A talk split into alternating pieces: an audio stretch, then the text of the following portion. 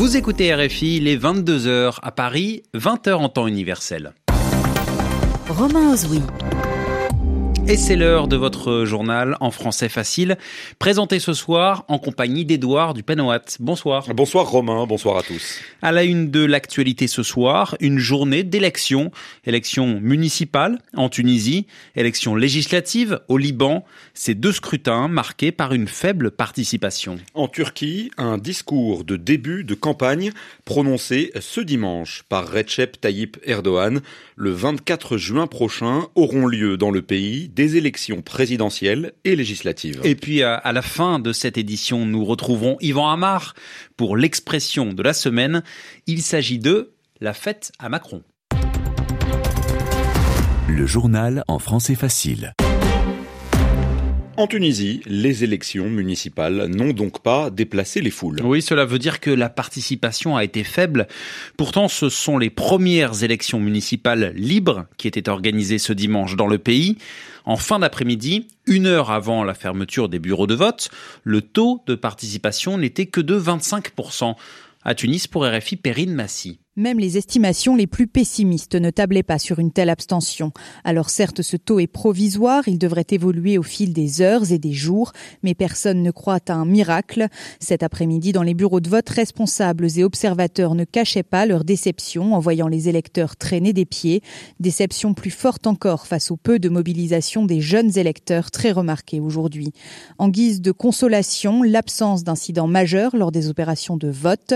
Celles-ci se sont plutôt bien déroulées en croire les informations de l'ISI. C'est aussi l'avis de Mourakiboun, le plus grand réseau d'observateurs du pays qui a déployé 3000 bénévoles dans toute la Tunisie. Eux ont remarqué des lacunes dans l'organisation plus que lors des élections précédentes, mais rien qui ne remette en cause l'ensemble du scrutin.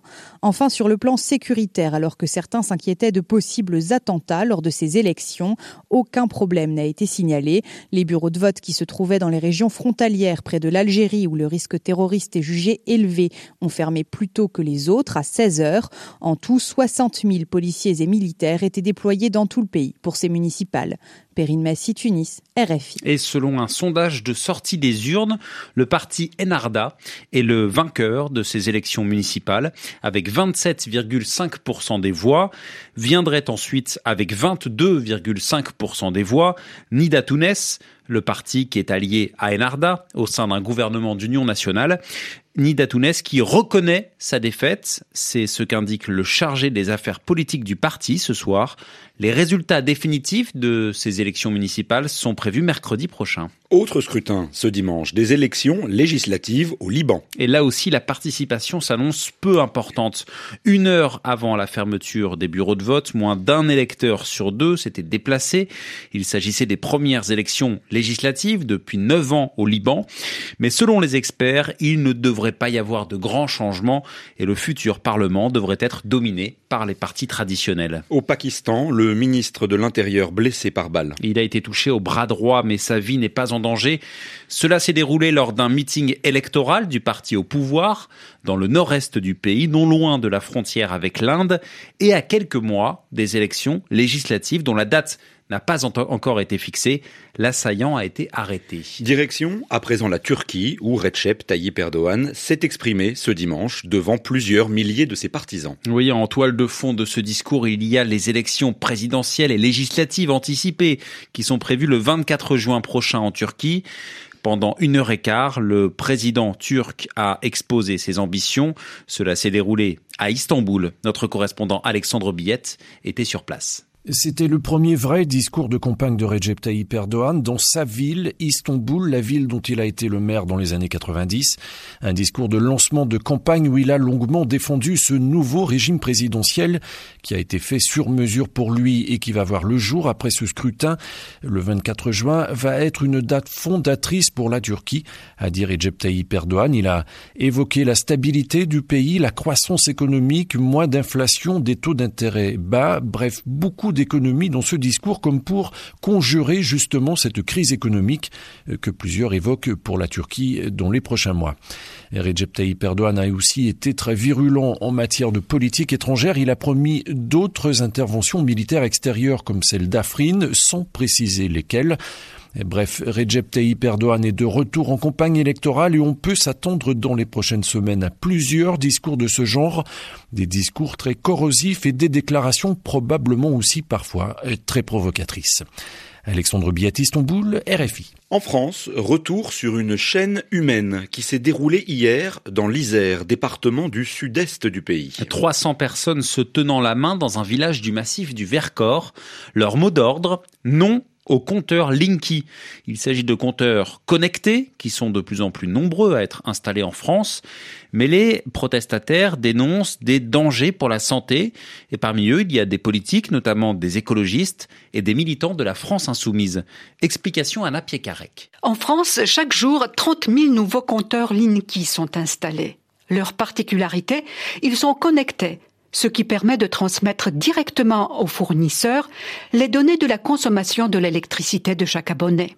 Mais selon Danielle Simonet, conseillère de la France insoumise à Paris, ce déploiement se fait au mépris du droit à la santé et des libertés individuelles. Au niveau de la santé, la surexposition aux ondes de ces compteurs-là est problématique, notamment pour les personnes électro-hypersensibles. Et puis surtout, vos compteurs chez vous vont permettre à Enedis, ex-EDF, de savoir exactement qu'est-ce que vous utilisez euh, comme appareil euh, électrique et toutes les données, les informations, qui constituent vraiment un, un big data énorme. On ne sait pas ce que Enedis va en faire. Et la capacité de contrôle de ce que font les gens dans, leur habitat privé est une vraie problématique euh, qu'il faut poser. Plus de 5000 Français se sont déjà lancés dans une action judiciaire collective contre Linky. Pour eux, aucune recherche sérieuse n'a été menée sur les effets possibles du compteur sur la santé et les libertés.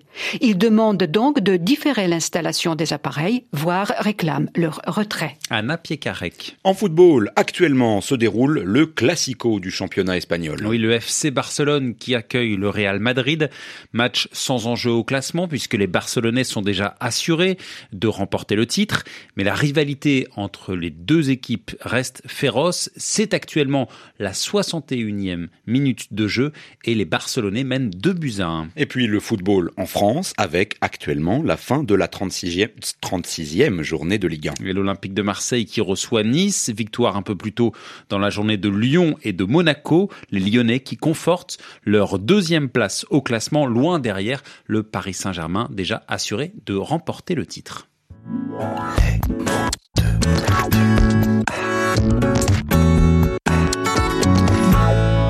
RFI 22h08 ici à Paris, l'heure de retrouver comme chaque dimanche l'expression de la semaine.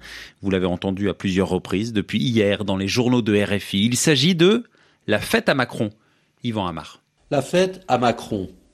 Voilà une formule à double entente, c'est-à-dire qui peut être comprise de deux façons différentes et même opposées. Mais enfin, un peu d'attention aux informations, on comprend très vite que le titre est ironique. Les manifestants qui ont voulu faire la fête à Macron à l'occasion du premier anniversaire de son élection à la présidence de la République, eh bien, ils ont voulu montrer leur mécontentement.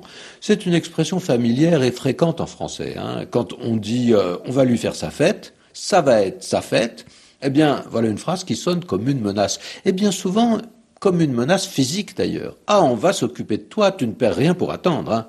Alors on sait bien que la fête, ordinairement, c'est un mot dont le sens est positif, hein, c'est quelque chose qu'on célèbre.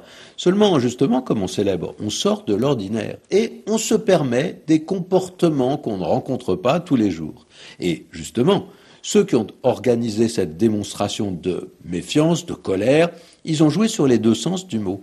Il faut que ce soit une fête, c'est-à-dire un rassemblement bon enfant, sans violence surtout, pour rattraper les débordements des manifestations du 1er mai.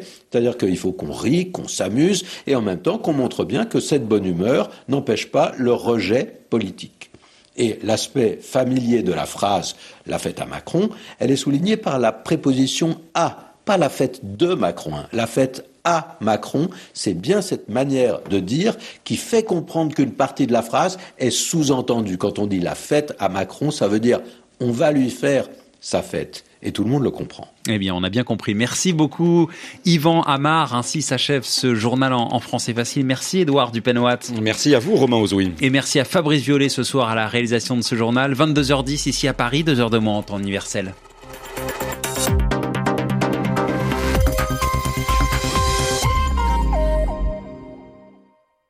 C'était le jour